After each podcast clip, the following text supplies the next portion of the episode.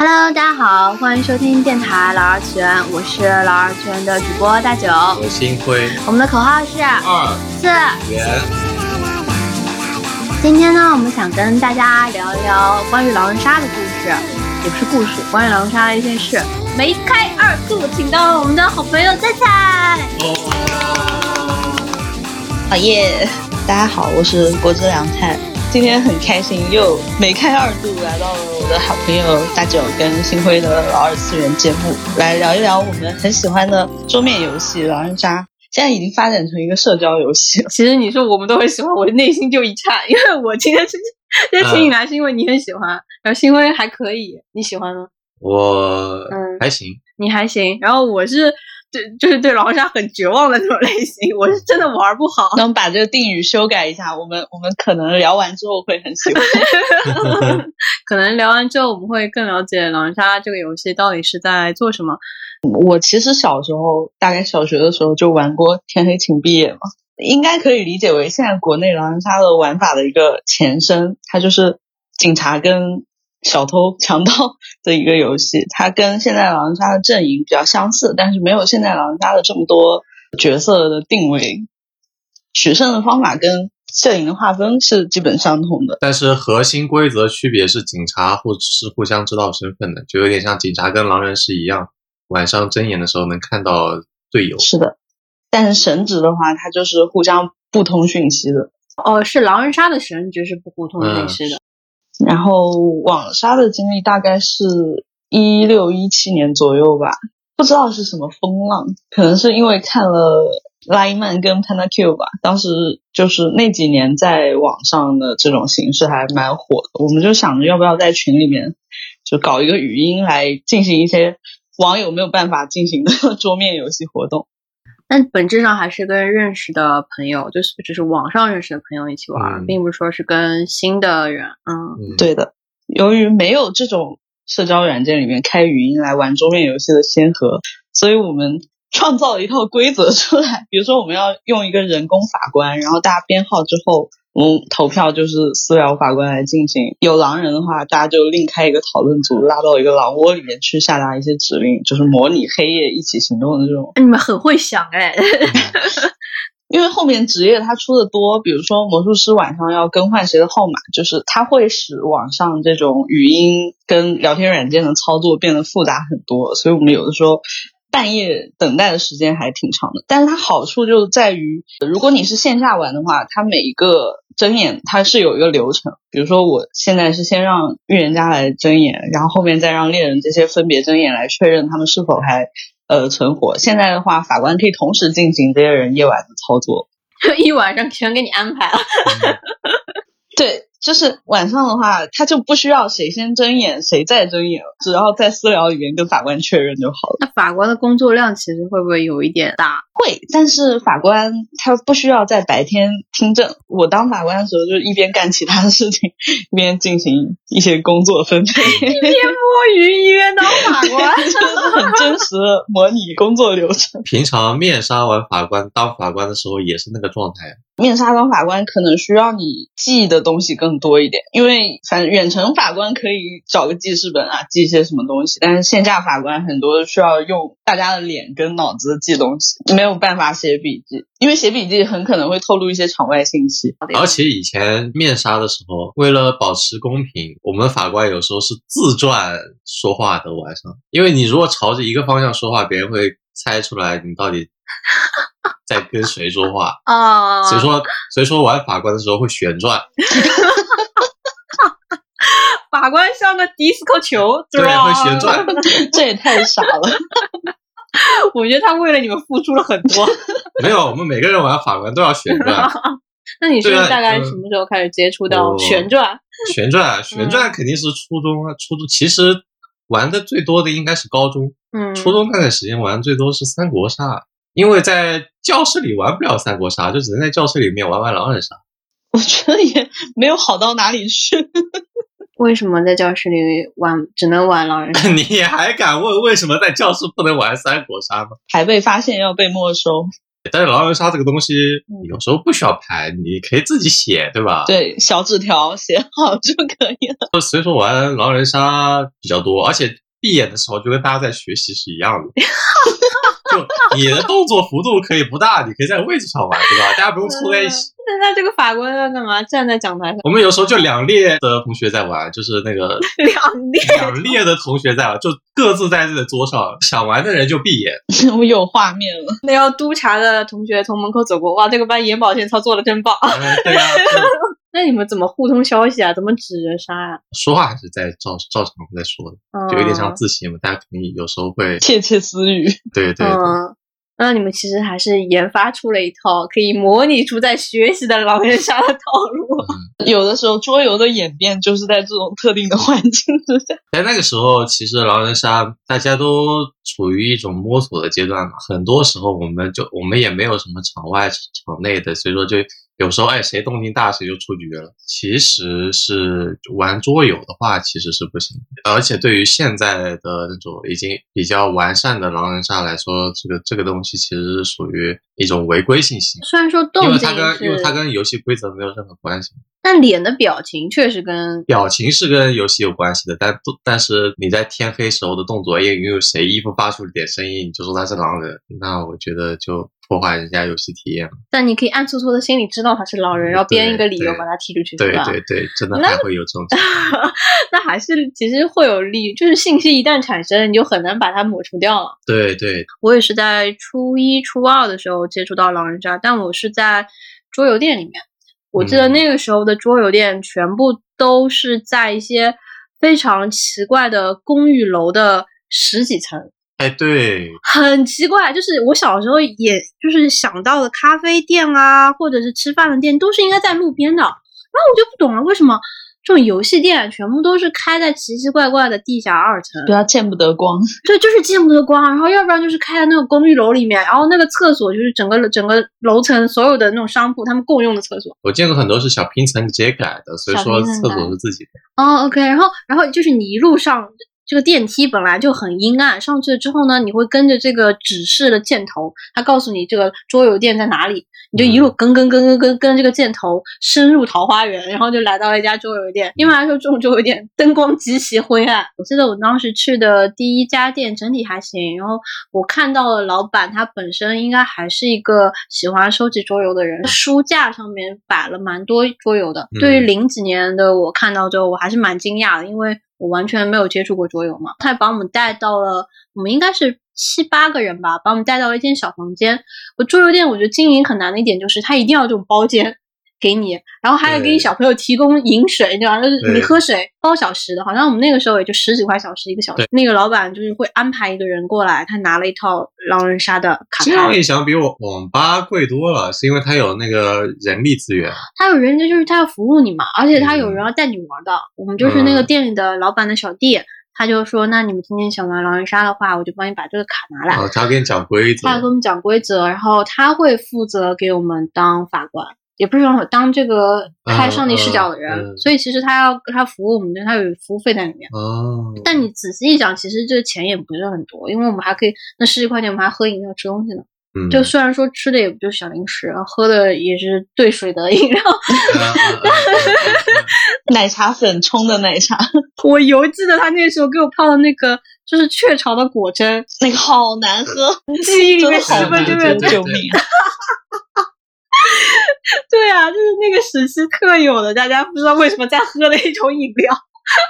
我也喝过。你也喝过。然后我们进去了之后，老板的小弟他就拿了一盒方方的牌出来，他告诉我就是狼人杀，每一张牌上面类似于有一个角色的 icon，他还告诉我们，因为你还要学习这个 icon 嗯代表、代这个图样代表的是什么职业，然后背面是一样的，然后他给你发牌。我记得我第一局拿到的是小女孩，小女孩是一个在未来好像。就不再出现在各种板子里面的角色，嗯，因为可能是他没有什么用，大家觉得，或者是觉得这个角色没有那么有意思。但我一直记得，在那个昏暗的房间里面，窗帘微微透过的一点光，上帝说：“天黑请闭眼，狼人请睁眼。”小女孩可以偷看，我就悄悄的把手打开了，哇，就是还是有很多刺激的，就是 doki doki 的地方在的，我觉得很有趣。就在我当然这份有趣并没有享受太久，因为我第二天他们就说你晚上这个睁眼也太明显了，还有你手打开，你手一开，我们都知道你是，你衣服动了，你是狼。真的叫他当场就把我搞出去了，你知道吗？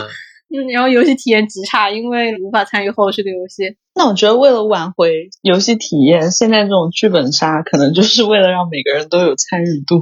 啊，就是保证你每个人的角色都可以在最后一刻一直有事做。我像我前面已经分享了，为什么我觉得狼人杀挺没意思的，就是我不太行，我不太会玩儿，然后很快就会第一轮被投出去了。但是呢，也有可以在狼人杀这个游戏中获得很多快乐的同学，就比如说菜菜跟星辉，你们可以说说，就是你在玩的时候是怎么利用这个规则，让你们获得这些快乐。新辉先说吧，我待会儿要反水，菜菜先说。我那我要对跳，新辉先说。你们解释一下这段名字，我真的不行。反水就比如说啊，我说自己是预言家，但你不能确定。我给新辉发了一张金水，就是说我晚上验了这张牌，我他是个好人牌。就是我说我才是预言家，你为什么验我是预言家？或者说你验我是金水，那我也不信你，我就是要站另外一家预言家，反正你这边也不能拍死我，啊，这个 pass 就是不能证实你是一个好人或者是坏人这证实你坏人。这不你不能再说我是一个坏人了，因为你已经说我是一个好人。因因为如果菜菜说我是一个好人，那我是不是身份会比菜菜要好？因为菜菜是狼人说我是好人，那我肯定是好人。菜菜如果是预言家说我是好人，我也是好人。我两边逻辑我都是好人。为什么他是狼人说你是好人，你也是好人呢？不能说狼人说狼人是好人吗？但是他如果跳预言家说我是好人，哦，那你必定是呃，也不一定。但是以后就是这都是可以盘的，排除这个狼给狼队友发，也也也有这种玩法，因为我是知道我自己的身份的嘛，它相当于一个数量关系的比较。对吧？数量关系，嗯哼，我是知道我自己身份的。嗯，那他发我一个进水，就是说说我是好人的话，我的身份一定是比菜菜高的。哦，我觉得这里是不是就是有一个隐藏的信息，就是狼在互相知道自己谁是谁的队友的情况下，其实他们也知道全场谁是好人。对啊，那肯定，那剩下八个都是好人嘛，嗯，只是你不知道哪边是平民，哪边是神而已。有些玩法会迷障，会让会让狼也看不清队友。就比如说，有的时候队友会被丘比特跟好人链接之类的。哦，这就是骚玩法。对，就是更多一些的花样。那这里说的这些身份，其实还有对于你们提到的板子，是说每一次游戏开始的时候，角色是固定下来的，并不会把这些强力的角色放在同一个板子里面，就同一套体系里。为了两个阵营的平衡，它是会做一些取舍，但是有的板子它就是不平衡的，就你很难达到一个完全的均等嘛，因为它它只能看这个这个板子的均场的胜率是多少，就是比如说狼人方跟神方是百分之五十，或者有的板子的胜率就是较低，百分之四十那样。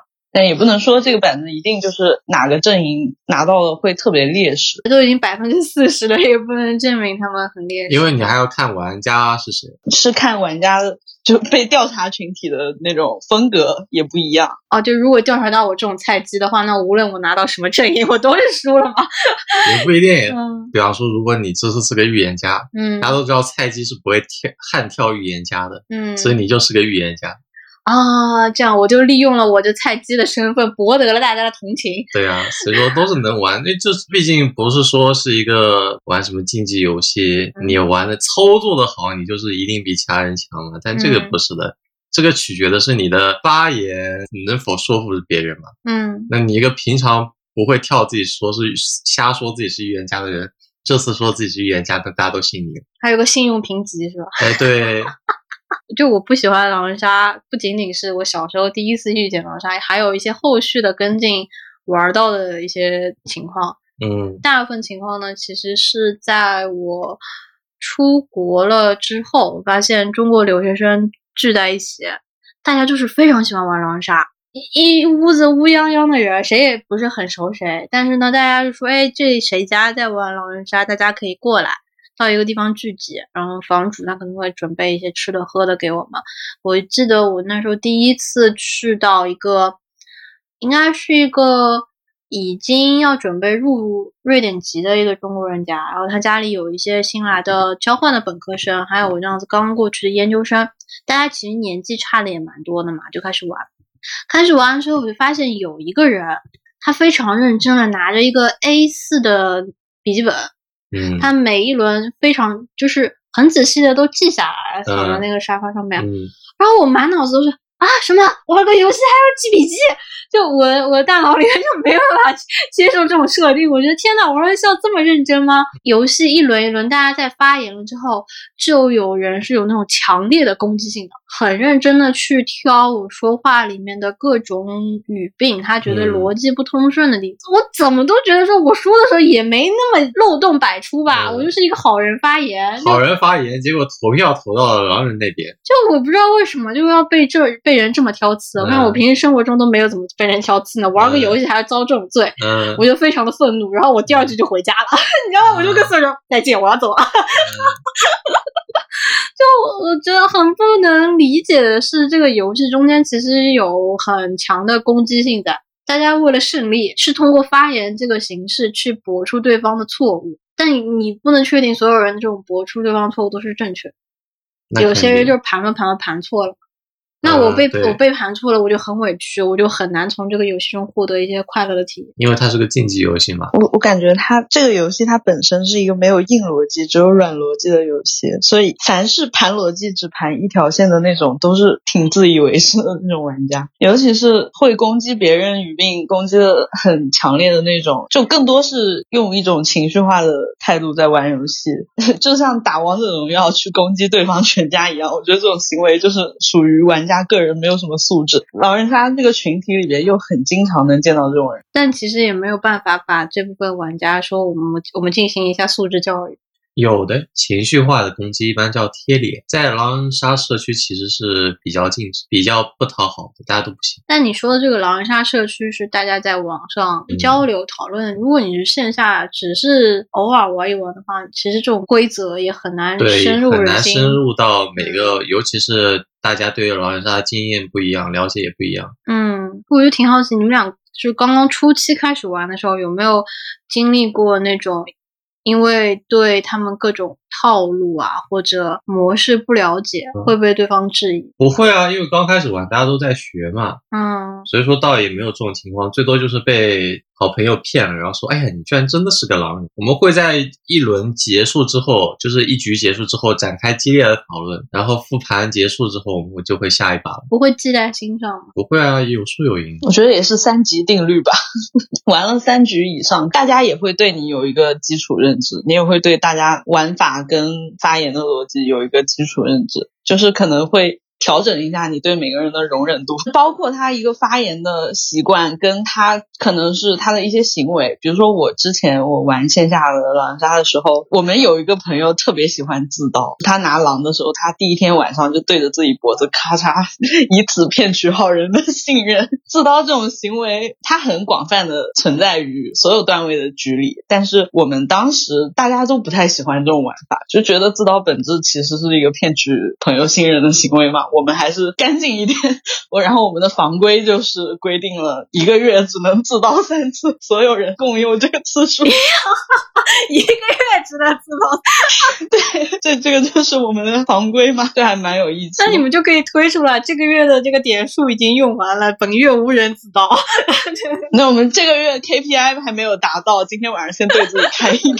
就还是说会在意说狼人杀的玩法里面有些是给人的观感不那么好的，自己在玩的时候可能会进行一些限制，但是在竞技的活动，就是有些我也是最近啊才看跟着新辉看了一些网络上发布的狼人杀，就算竞技节目、竞技综艺，嗯，就 Panda Q 那时候熊猫的主播他们聚在一起玩狼人杀的一个节目，他们每一局的板子可能就是每一局神和狼还有平民的配置，可能人数配置可能是不一样的。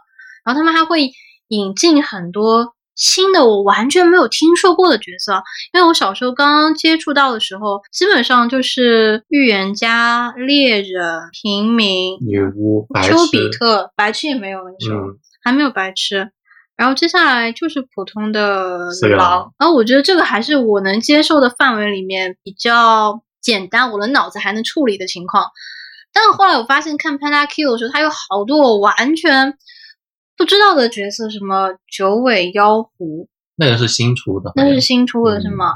后来我去搜了一下，我发现大家在玩的这个游戏的版本，现在所谓的官方是网易，可是我明明记得我小时候玩的是个外国游戏，卡它是外国人的卡，我搜了一下，发现它原来是一个叫 Amodi，我不知道具体是不是这么念发音的一个法国的桌游品牌，他们在零一年的时候出版了叫什么《弥勒山谷狼人杀》，并且他们这个游戏是改编自一九八七年还是八六年的时候，苏联莫斯科大学的一个老师，他做心理嗯实验的时候、发明出的一个杀人游戏，可能就是我们小时候接触到的那个《天黑请闭眼》。嗯，我觉得是挺相似的。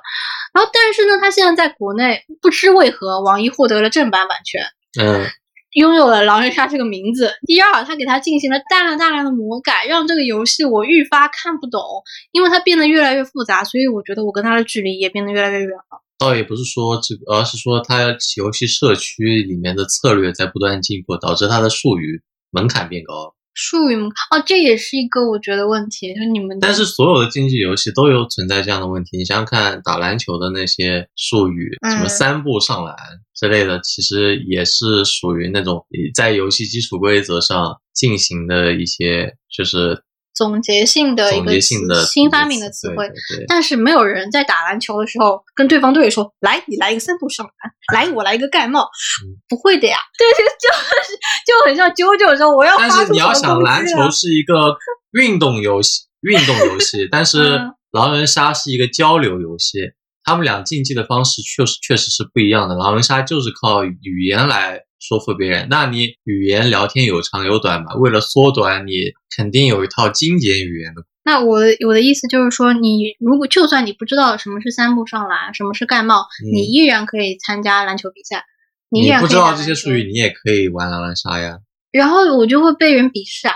你现在这个时期，如果再从头去接触狼人杀的话，很难凑得齐一桌，就是九个大家可以互相，也不是说新手吧，也有老手愿意跟新玩家来玩的这种基操吗？我是觉得他可能是因为作为一个桌游，作为一个社交游戏，能够凑齐一房间的素质比较好的人已经比较困难了，就是水平相当，然后素质又过关的那种。是为什么会觉得这样其实挺困难的呢？你平时想找，首先要找到，比方说是个八人局好了，就不说十二个人，嗯，有时候八人，你要找到剩下七个人跟你水平一样的，这已经是很难很难。就是如果这时候还是新手水平，这剩下的七个人还得素质很好才可以。对，如果大家都是这个水平，可能根本就对这个没兴趣。这个的中间反映出来的说是水平差距很大的话，各自都无法获得相应的游戏体验嘛。就还是需要互相理解嘛，或者说高阶的玩家愿意告诉新手，从低阶到高阶是需要经过一条怎样的荆棘之路。或者高阶直接啊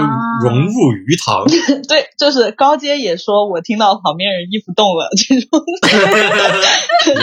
大家就可以愉快的一起玩耍。那我觉得这种情况就是他没有抱着非常强烈的好胜心，你这个游戏才能更长久的玩下去。其实讲道理，游戏就不应该抱着特别强大的好胜心，是的，因为有输有赢。你要是特别在意输的话，你就有肯定得不到很好的游戏体验。我刚开始接触的时候，我们那一桌其实有几个玩的蛮好的，但是大家大部分都是刚开始接触狼人杀，因为那时候也早嘛。我们有一套正版的桌游卡牌，而且玩的好的人也过了几局之后，他大家觉得他玩的太好了，他说的一定是假的，把他推出去了 如果你再不让菜菜说话，我现在就把你贴起来。啊！我们当时其实就是我作为一个新手，我每一局都没有觉得自己特别菜，我每一局都觉得自己有吸收到那个高阶玩家的一些东西。我一开始拿平民，我不知道怎么去说话，然后后来他就会告诉我们，平民可以从场上哪一些逻辑关系跟哪一些信息，得到一些基础的自己的立场。如果你实在是不知道说什么的话，你至少把自己这局心路历程聊得 快乐一点。你也可以说一些骚话来转移大家对你的注意力，就使得大家不觉得你在划水摸鱼。我觉得作为一个平民玩家，不摸鱼是最基础的。也就是说，是在这个竞技的游戏里面，稍微带了一些合作的性质。这个合作性质其实是游戏外的，就高阶的玩家教你。是的，尤其是好朋友之间互相用这个面部表情还有说话的习惯来分析对方场上的行为是否是一个好人的状况嘛。大家拿好人跟拿坏人牌的状态一般是会有一些区别的嘛。其实是可以呃迂回的增进友谊的一种方式。可以更了解对方的表情到底是代表他现在处于什么样的心态。还是要把胜负心抛开一点去玩这种社交游戏。状态流，嗯，你拿的这张牌很高兴，你一定是个好人。那不一定，有些人就是拿了狼开始兴奋，拿了好人特别蔫。嗯，我以前就是，你是从玩狼中间可以获得一些什么样的快乐？真的我看不爽，先刀他，哇，那你不是把你的私愤都泄恨在这个游戏里面？没有。然后我们第一集的推理就是从嗯，这个人被杀了，一定是谁谁谁杀的嗯开始的。先嫁祸给别人。你们是在玩少年包青天版本是吗？对，以前确实是有这样的，就是大家都有自己钟爱的第一刀应该刀谁的这个对象感觉。难怪。然后我们的逻辑是基于第一晚谁死了开始聊起来的，就跟现在的狼人杀还蛮不一样的。嗯，但你觉得现在你接触到更多的规则之后，你其实会改变一下曾经的这些玩法？这个也要看跟谁玩吧，对吧？如果跟关系很近的人的话，那我觉得还是这样玩比较有意思点。进行一方友谊的迫害。嗯，但我因为我又是那种非常脆，如果这是我的朋友，我们在一局里面，然后大家卡卡卡的一通分析，一通什么，我内心偶尔会觉得我在现实生活中过得已如此不易，我不想在游戏中再遭受如此苛待，你知道吗？一旦开始玩游戏，我带入那个角色，我不知道是我带不进去，还是我带的太好，我就有那种强烈的受害者的心态，就怎么会这样啊？我觉得好多场上的人也会有这种想法吧，就是场上能获得快乐的玩家，终究还是小部分。但也还好吧，因为你可以玩很多局嘛。对，如果你不是那种很严谨的，每个人都要发言的话，嗯。其实是可以玩的很快的。那每局身份不一样，那你心态就平均了。啊，就好好坏坏像打麻将一样，嗯那我可能万万事回归打麻将。是啊，那这样就快要绿色了，别人直接自摸了，那怎怎么玩嘛我？也不会打麻将，也不知道你说的是什么。你看，就就各种竞技运动里面都有这种手上的牌全是绿的，叫绿一色。绿一色嗯啊。你差一点就要手上牌全绿了，这个时候被别人先绿了，那就 我脑子里面的都是那种嗯包租婆，然后在棋牌室里面一边抽着烟一边打麻将，他嗯马上就要绿一色了。突然外面有一个小喽啰进来喊。叉叉婆，你老公跟人跑嘞！就是他刚才说什么，你摸绿色之前对先被人绿了，然后我脑子里面就是这个画面。但我前几天是有听说，就是狼人杀它图边吧，因为狼人其实是比较难赢的，为了让狼人好赢一点，狼人可以有一个图边规则，就是以前是屠城，就相当于狼人把所有的人杀完嘛，那就杀到狼人数量等于好人数量的时候，就狼人赢了嘛。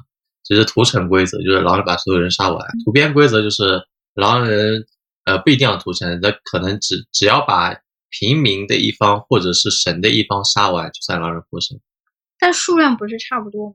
十二人局会有数量上的差异，九人局没有什么，所以说在十二人局中，一般是图边规则。但是丘比特这种身份卡的话，他就会要求丘比特跟他所链接的人狼情侣，就是如果他连了一个好人跟一个狼的话，他们三个人就成为第三方阵营，这个第三方要屠城才算获胜。我看我感觉现在丘比特这个角色好像出现的也不是嗯，他是在有丘比特的板子才能发挥出来。丘比特一般都是娱乐版，我今天就是要让这两个男的成为一对，别人说什么都不管用。这是神的旨意啊！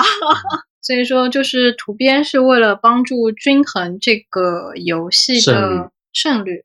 在图的时候，不是好人会分析到底谁是狼嘛？然后我记得你说它其实会有一个类似于 classifier，就是分到底谁是什么阵营，什么什么阵营，是根据嗯大家的发言去划分更小的一个阵营。说它是一个发言游戏，其实是这样，你想，比方说是个十二人的局，对吧？嗯那狼人一般是有四个嘛，就是假如说我们是四个狼人，八个好人，有一方阵营其实是有是有八个人，另一方阵营是有四个人的。那你在投票的时候，你可以其实是在逐渐的去划分谁是那四个人，谁是剩下八个人，所以说会出现基于这个规则延展开来的一些游戏策略。大家在说谁是预言真假预言家，比方说，呃，有现在有场上有两个预言家，呃，一个预言家投的有三票，剩下一个预言家投的有七票，那很有可能是一个预言家是三个狼人在给他投票。比方说这样就最最最简单的战队。那如果出现哎有好人分不清谁是真预言家，好人给那个人投了一票，而有狼人去说自己是好人，却就信了那个好人预言家。嗯给狼呃给好人预言家投了一票，那就会出现那个场上的人站边略有混乱的情况。那这种站边的混乱就会导致好人逐渐分不清楚谁是真的狼人，谁是假的狼人，或者说分不清楚哪个是预言家。比方说预言家平票了，那这个时候肯定是有好人站错边了，好人站了另外一边，狼人站了另外一边，然后导致大家都乱了。那这种情况肯定是越乱越好嘛，因为狼人希望局呃场上你这个发言的视角就是个狼人是，哎，当然这个这个局的越乱越好啦。但是但是你要这么想，如果狼人都是单边，但狼人都是想想说，哎，我要帮助我的狼伙伴，那这四个人抱团的话，你们其实是可以看出来，暴露的非常快。对，啊，但这就影响了游戏的体验进程。也不是影响这个游戏体验，就是会导致狼人团队的胜率降低。就是让人觉得你们这群狼真的很菜。基于这个胜率展开来，会有一些进阶的策略。最简单的例子就比方说，好人阵营是有一个预言家的，他每晚上会验一个人，那他验一个人，就相当于有一个人被归入了好人阵营。他这个验就是去翻对方的，他不能翻，他嗯是，让主持人告诉预言家谁的身份是好的还是坏的。但他也不能具体知道这个好是多好。对，嗯，不能知道是好人还是神，嗯，就是说不能知道是平民还是神，但是他能知道他不是个狼人。有一个衍生玩法出来的，就自制角色叫天眼，就是可以清楚清楚的查天眼知这个人查是，对天眼查，清楚的查知他是神的身份还是平民。所以说会导致预言家每个晚上都会让一个好人归入自己的团队。那你想，狼人每个晚上会杀掉一个好人，预言家每晚上会验出一个好人，这样的话，相当于好人的团队是在不断的收缩它的规模的，就是说大家都能清清精确的知道谁是好人。越到后面对狼越不利，所以狼人应该打那种速战速决，但他也没有。所以，说，狼人先杀预言家。预言家说自己是预言家，狼人就会杀预言家。那么嗯预言家要做什么？预言家要拿到警徽。第一回合狼呃，所有人是要竞选警长的，竞选出的警长那个人是有多零点五票，其实就多一票。警长死了之后，他他是可以选择把自己的警徽交给他的下一个人的。就我们以前不知道瞎玩，那我们就给好人就行了。逐渐的开发出了一种套路，叫警徽的这个警徽玩警徽的这个流派，叫警徽流。警徽流是什么意思？就比方说。预言家如果说今天晚上要验谁，然后预言家死了，那他死了，因为他死了，所以他是不能够告诉别人今天晚上验了谁，然后他就会把警徽交给验出来，如果是好人，他就会把警徽交给这个好人，嗯，就间接的告诉大家今天晚上验出来这个人是好人。如果这个人不是好人，他就会把警徽交给他上一次认出来的是是好人的人如。果他的警徽流里都是狼人，比如说他第一天报了一个查杀，然后当天晚上又验了一个查杀，白天的时候倒牌了，他就会把警徽撕掉，或者交给外置位一个他认为是好人的人，外置位就是说他不是他前两天翻身份的，嗯不是他验的人，但是他在场上聊下来两轮，或者根据票型，他觉得可能坐实是个好人。所以是把警长的这个警徽让他能够多传递一层信息。对对对，是这个这个流派，呃，到后面甚至也有为了防止狼人一些骚操作，然后预言家会说今天验谁，下一晚再验谁的，然后警徽流相当于是有两晚的验人信息，而不是一晚，呃，有这样的一个境界的遗物流，遗物流、遗产流。所以说，为了防止狼人，为了防止预言家多发一轮验人信息，或者说他们要做是什么事情是什么，他们就是最佳的策略就是混淆大家视听，让大家辨别不出谁是真预言家。所以说，狼人会派出自己的一名狼队友或者两名狼队友悍跳预言家。这个悍跳的悍就是直接冲出来跳的意思。对的，对的。嗯，所以说，就相当于逐渐演变出来的一种套路，就是预言家第一轮要竞选警长，因为预言家有个遗产流，跟你在下面默默的当一个预言家，其实给玩家给好人的信息是一样多。狼人为了防止预言家的这个语义残留，狼人要跟预言家对调预言家，让场上的好人分不出谁是真的狼，呃谁是真的预言家。那这样子的话，这个语产流就被大大的削弱了，因为你现在分不清楚谁是预言家了，你得猜这个人说的话是真的还是假的。所以说，逐渐的发展成了第一轮竞选警长就变成了两个真假就真假预言家的一个竞选，所有的发言逻辑都是基于大家觉得谁是真的预言家，谁是假的预言家，然后站边，然后很有可能第一轮投票就会投给那个假的预言家，因为狼人会在下面帮假的预言家投票。如果假的预言家当选了，然后还要再一轮发言，然后大家觉得哎，这个票型看着不太对劲，肯定是有狼人在帮他的狼预言家投票了。那我现在觉得这个拿到警徽的这个预言家是假的，我们把它投出去吧，就会有那种拿拿到刚拿到警徽还没捂热就被人工投出去了。就就算你拿到了警徽，也不代表你是安全的。嗯，对，我有一个疑问，就是说，如果预言家一跳就会被狼人刀掉的话，那预言家岂不是一跳出来就很危险吗？所以说会有警徽流啊，因为你即使被狼人刀掉了，也能至少爆出两晚信息。而且现在随着女巫跟守卫这些保护性的神职出场，预言家的存活率会比他一个人单打独斗要高一些。就神之间肯定是要互相保护，搭配合这样。女巫的话，她的职能是她有两瓶药，一，瓶是毒药，一瓶是解药。他信息是仅次于预言家的人，如果在传统的版子里来说，因为他可以看到第一天晚上解救的人是谁，那他看到这个解救的人是谁的话，是个自刀的，是个自刀的。就是如果我是女巫，我我从我拿女巫的视角来说，我第一天晚上，假如这个六号自刀，呃，不一定是自刀，这个是六号中刀被我救了之后，这个六号白天在井上又出来说自己是预言家的话，我可能会长个心眼，我就会讲这个是不是悍跳的，然后用自刀这种方式来拉高在女巫这边的面。然后因为我有这一层盘，我就可能会把票上给另外一个人。如果狼队友看这什么狼队友，如果狼队看到我在给这个人上票，就可能会从这个人的队伍里边来找是不是女巫在这里。这其实就是两层逻辑，因为你觉得女巫信任你，她就可能会给你这个中刀的人上票；如果是觉得你在骗的话，他就会去给另一个人上票。所以说其实是个心理博弈，因为你要猜这个人，如果是如果你是他的话，你会什么选择？嗯，就就还是软逻辑嘛。就新手老手的逻辑是不一样的，就新你还是得知道这个人到底是个什么，处于什么水平，嗯，是他的这个水平，他会做出什么样的想法和怎么样的判断。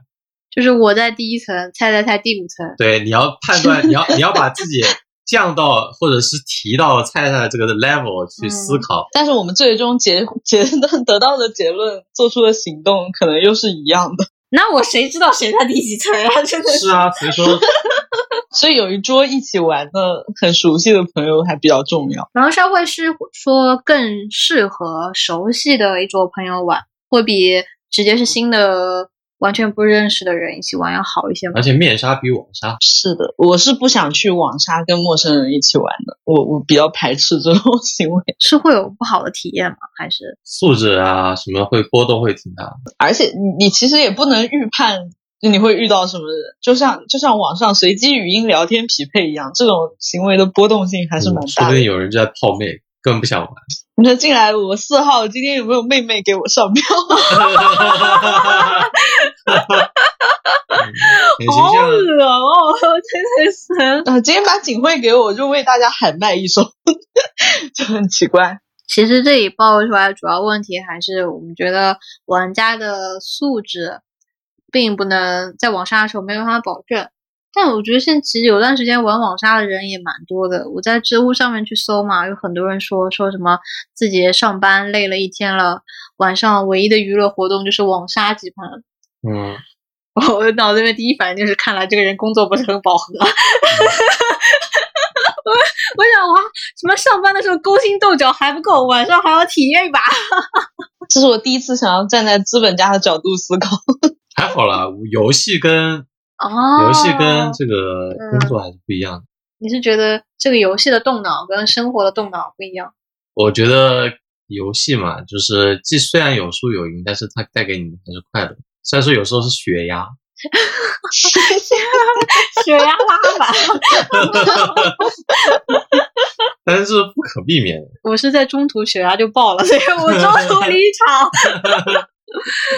他整个那个紧张的氛围，我的确是不太能够接受得了。那我在想，就除了狼人杀之外，有没有一些别的在这个基础上可能更平和一些的游戏啊？合作类的桌游都挺平和的，我觉得。嗯竞技类的桌游就给人一种，其实我觉得做桌游就分两类，一类就玩家之间互相搞来搞去，第二类就是玩家合作关系。但合作类桌游，说实话还挺少见的。你是你就说这个少见是在国内玩的人比较少吗？是说桌游出的少，因为大家都喜欢玩竞技类，竞技类的社交更强，是说竞技类逼迫你要去跟对方交流？呃勾心斗角，大家都喜欢勾心斗角游戏。人类本质是内卷，卷的比别人好，你自己就有优越感了，是不是这个意思？建议比较和平的人不要来玩桌游。玩了心肺停止啊！这嗯个真的是。但合作类游戏的话，就没有内卷的这一层快乐了。但是就剩下，哎，大家都就以像以前那种什么《龙与地下城》啊，还有像克苏鲁这类的游戏桌桌游，就是多人合作的游戏的最开始的那种感觉嘛。嗯，那这些其实就是相当于几个小伙伴在一起过家家一样，可能大家就有一些有一些桌游玩家可能就不喜欢这种，对他们而言没有什么没有什么太大意思。现在连跑团都有秘密团这种内卷团，嗯，什么叫做秘密团？秘密团就是每个人玩的身家份是不之间互相这有点像剧情 剧本杀，剧本杀玩家之间也是互相有秘密的嘛。你再不让他说话，你又要被贴起来了。啊啊啊！第二没天关，系，我说完了。我要说啥来着？你被我贴贴没了是吧？呃，贴没了已经。那秘密团的话，不知道信息，不知道对方身份的意思是说会有好人跟坏人。不是会有好人跟坏人，是你有一部分必须对你的队友隐瞒的信息，就是这个有可能会影响到主线。就虽然说你是个合作游戏，但是你要内卷，可是你们之间还是互相是队友啊，你要怎么卷？可能就卷到把队友给捅了，是有这种互相残害的团的，图什么呀？我的就图妈呀！图个内卷吧。玩个游戏大家都喜欢内卷，但是但是还是有合作，但大部分人还是玩的是合作团，这个你嗯放心。我们我们自己跑，我们跑的也是合作团，跑团可以单开一期。嗯，对，嗯我们可以单开一期。我们可以我们可以邀请大肉肉对，我来们之前跟菜菜一起来聊。嗯，我们之前跟 Zoe 说了，因为 Zoe 很很擅长，也不是很擅长，他很喜欢跑团。嗯，他他自己是 DM，对对，桌游我还发现一个问题，就是狼人杀为啥它那个正版原来法国那个在国内推不开，就是因为玩狼人杀你不用那个卡牌你也能玩，是的，你获得那个规则之后，你都不用为它消费微。信小程序，写小纸条。我我就觉得这样子的话，一个桌游它它可能这个桌游可以延续下去，玩法可以延续下去，但是收益延续不下去。但是设计卡牌跟做游戏的人可能就死了，嗯，就有一些这样的困扰在。我是觉得，如果要办一些赛事的话，至少是要用正版的卡。但现在国内的正版已经被呃横插一脚的了。嗯，被超能力俘获了。但法国那个公司可能他不是很缺钱，但是不代表说你这边，嗯我也没看到说他这个是付了版权费给法国公司啊，不然他早就爆出来了这种大好的新闻。也可能是已经爆出来了，没看到。真的啊，我不知道。如果就像第五人格，嗯，大家都说他抄了之后，他就真的买了，真的真的买了版权。那狼人杀这个我的确是不知道。如果有听众朋友们知道是不是网易买了 A 社的正版的版权的话，大家可以在评论区里面告诉我们。我们谷歌一下不就行了吗？真的吗？现在谷歌吗？肯定没有，我跟你讲啊，我不相信。等一下啊，狼人杀，狼人杀，狼杀 A D M，你看 missing 啊，它这个没有，没有啊，肯定就是国内的什么专利啊，或者是版权什么，他自己注册了这个名字。啊，也是啊，UI 都换了是吧？等一下，二零一七年有触乐他们发了一篇文章，说，呃，他给了网易，他说，二零一七年狼人杀海南文化传媒有限公司（下文简称海南公司）研发的狼人杀手游由网易代理，并取名狼人杀官方。哎呦，我靠，他缺德吧？他把官方两个字取在名字里面了。那那也就是说他搞了个皮呃皮套公司，我不知道然后把是不责任，推给了这个皮套公司。网易说我们只是个代理，是这个意思吧？我不知道是不是这个样子，但是，然后那人说他根据海南公司的商标注册信息，有一个注册号，申请时间是一七年，还有一个北京的公司叫什么北京华彩天成数字图像技术有限公司，简称华彩，说拥有那个大魔王有桌游俱乐部的品牌。这个创始人唐丽君在零九年借鉴了国外的桌游这个《弥勒山谷狼人》改那就是没有给钱，对，就是怎么是借鉴嘛，怎么样都没有给钱啊。OK OK，懂了，那狼人这个也没有给钱，嗯，那就是没给钱，呃网易这个也没给钱，因为没有因为没有舆论压力，那是因为狼人杀的舆论压力不够大。你像那个黎明嗯杀机的舆论压力够大，网易就卖了。已经过气了，网上好好，天呐，我我我也不知道它到底算不算。那就跟三国杀一样呗，但三国杀是真的是属于那种借鉴玩法，但是所有的东西都是自己的。三国杀的卡牌也有抄袭。这样啊，它最早期的网络的卡牌资源是直接从别的游戏里扒的，哦，很可怕啊！但但三国杀我也就是有一些偏爱吧，就是我觉得它是为数不多这几年国内出产的唯一的国产手游，呃，国产桌游。嗯，是它至少是有原创性的。对，它至少是有原创性。我们现在要求好低哦，对于国产桌至少要有一点原创性。没办法，大环境如此。但你要想到桌游这个东西是嗯从电脑时代之前就已经有了的，它其实已经是一个七十七十年六七十年的东西了。如果你要再算古老点，算什么象棋啊、国际象棋这种也算的话，那这个年代就更久远了。真的好玩的玩法已经被罗列的差不多了，你要真出一个真很创新的玩法还是很难的。就好像硬要说的话，其实克苏鲁那个体系也都是从其他的神话里来缝合的。哦，就是利用曾经的一些故事背景来做一些新的创意。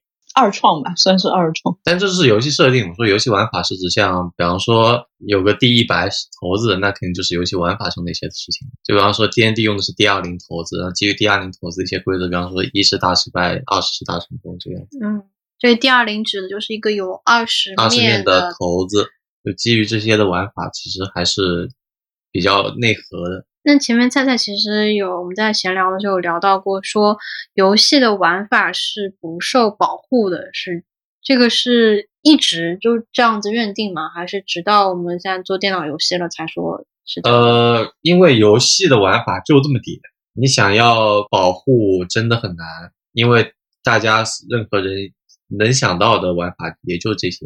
就比方说棋类游戏的玩法，那可能就是每个人动一下，然后每个人就回合制嘛，你可以选择动哪几个棋，然后这些棋分别有怎么样的走法。一个棋盘上，这棋盘有首先是有格子的，对吧？嗯其次，你的棋子有大小，有些东西可以吃，有些东西不能吃。就网络游戏方面的话，呃，我举个例子，比如说 FPS 游戏嘛，它最早的时候它就是射击游戏，它是没有那只手跟那个武器的视角的，就是加上这个手跟武器的视角之后，它就变成了现在比较广泛的这种 FPS 第一人称射击游戏。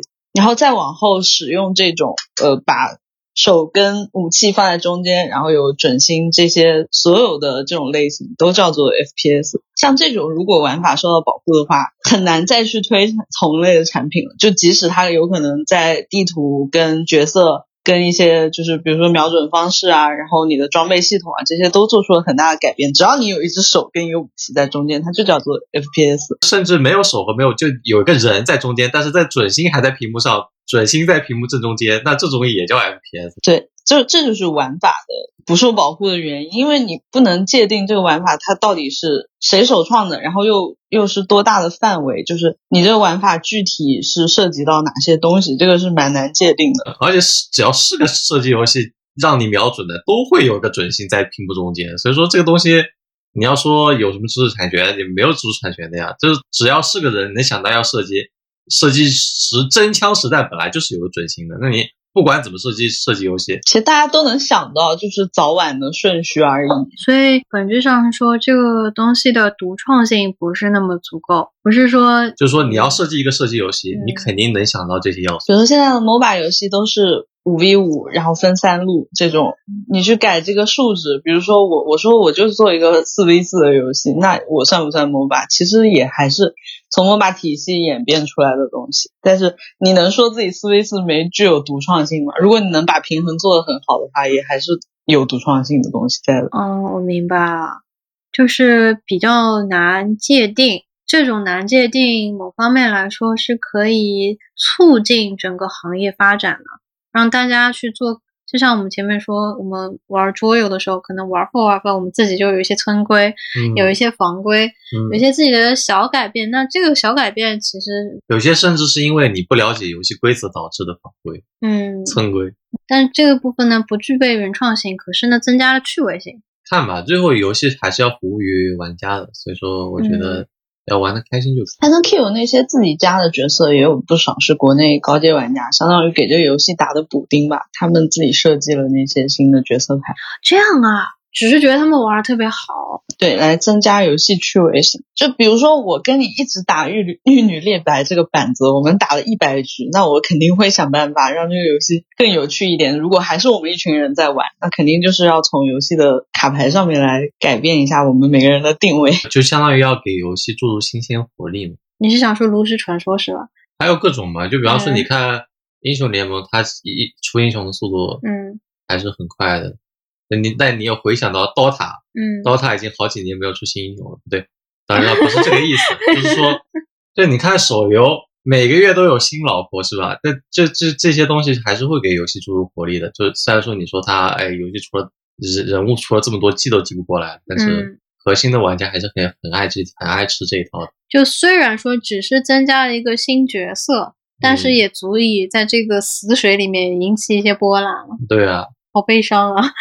也没有说悲伤吧，就是这这东西在大家都因为哎你你因为老的东西已经玩腻了，嗯，那你你要更继续吸引大家眼球，那肯定就是出点新的东西。其实是为了延续这个游戏的寿命。对对对，就是为了延续使用寿命。市场更替真的特别快。啊，很有感触啊，做手游。我们老板跟我们说，你们喜欢什么样的游戏？到底现在在出什么新的游戏会刺激到你的兴奋点？我说可能出什么都不会刺激到我，没感觉了，真的玩到麻木。你说桌游以后会变成 VR game？桌游它的游戏形式决定了它还是比较适合于线下社交场所。嗯那既然是线下社交场所，那其实怎样都无所谓了嘛，因为是跟朋友玩嘛，那你只要玩的开心就可以了。所以说玩什么倒是无所谓的，嗯，但是只要是那种带来趣味性的东西，都是我觉得都是很优秀的，就像 Uno 一样。Uno 算什么桌游？可呃，桌游的硬核玩家肯定会觉得，呃，规则比较复杂一点的，呃，像什么 Arkham Horror 之类的，就可能就更适合那种偏硬核一点的玩家。嗯，但 Uno 好歹它是有卡，嗯它那个你在店里面买它是有销量的。嗯，我就是担心狼人杀这种游戏它没有销量，嗯原本的那些公司。对，这个就是游戏设计的时候的问，嗯就可不可复制性啊之类的，都是需要嗯，比较讲究的。前段时间有一个基于杀手游戏，也是基于狼人杀改编的一款 Steam 上的游戏，叫做 Among Us。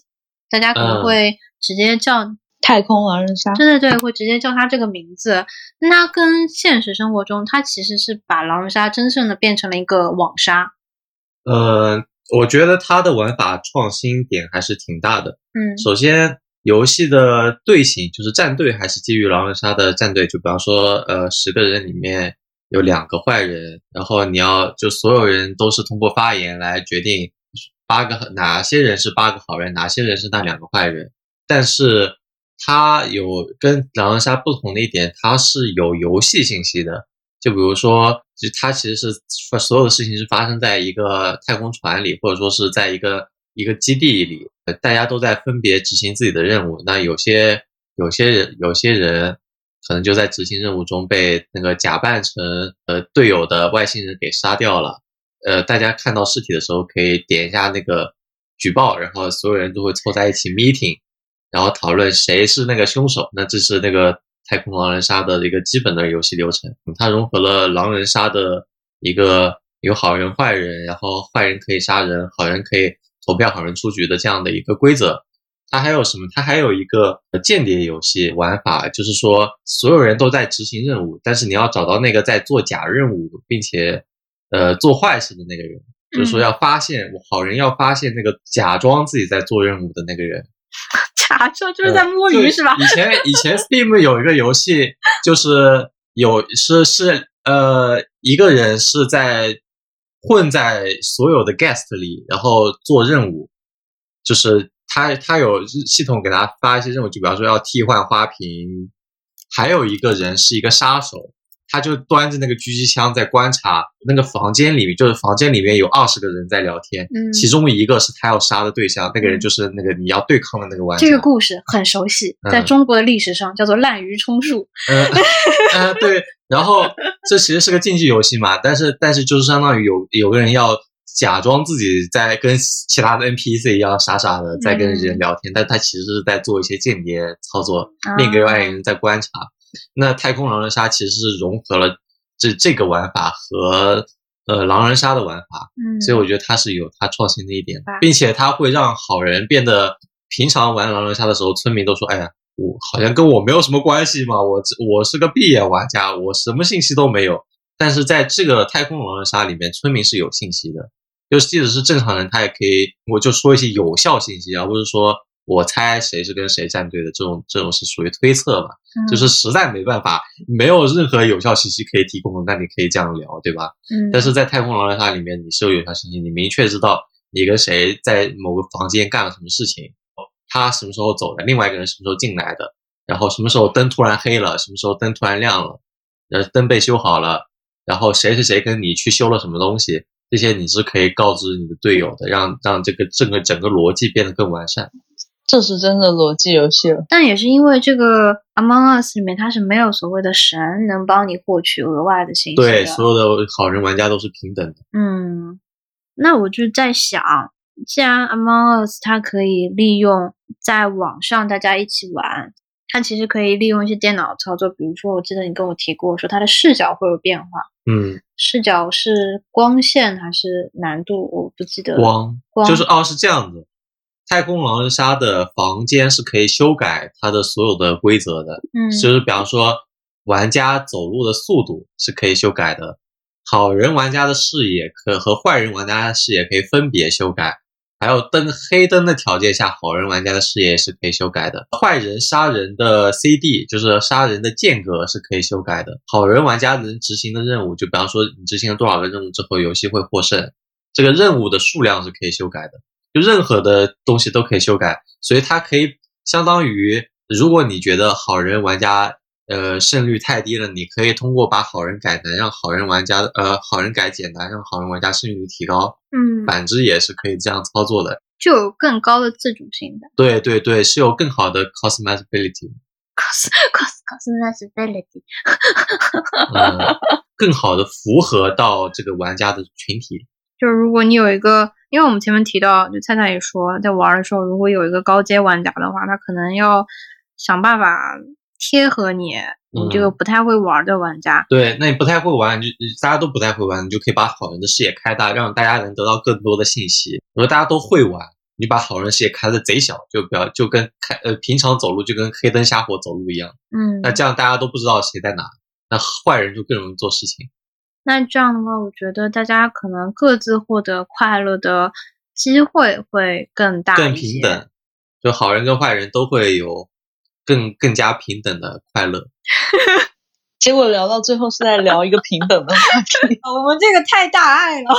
但一个游戏它能够长久的走下去那，肯定是要是公平。要具有公平性，让大家都能从中获得乐趣吧。嗯不然可能它的玩家数量就永远只有每次都会损失百分之十、百分之十，嗯，那损失到最后就没有人来玩了。这就是为什么 MOBA 游戏都是公平选择呢。那我觉得我们今天其实差不多就到这边，我们讲的还蛮清楚的。嗯，嗯，我们可以跟大家说再见。对，下次可以跟 Zoe 和菜菜一起聊一聊。关于跑团的就 TRPG 的游戏，嗯，嗯。那么谢谢大家的收听，大家有什么关于狼人杀想说的，很欢迎在评论区里面告诉我们。大家有什么不好的内卷体验，也可以跟我们讲讲。我们一起分担啊这个悲伤的体验。那么大家拜拜，拜拜拜拜。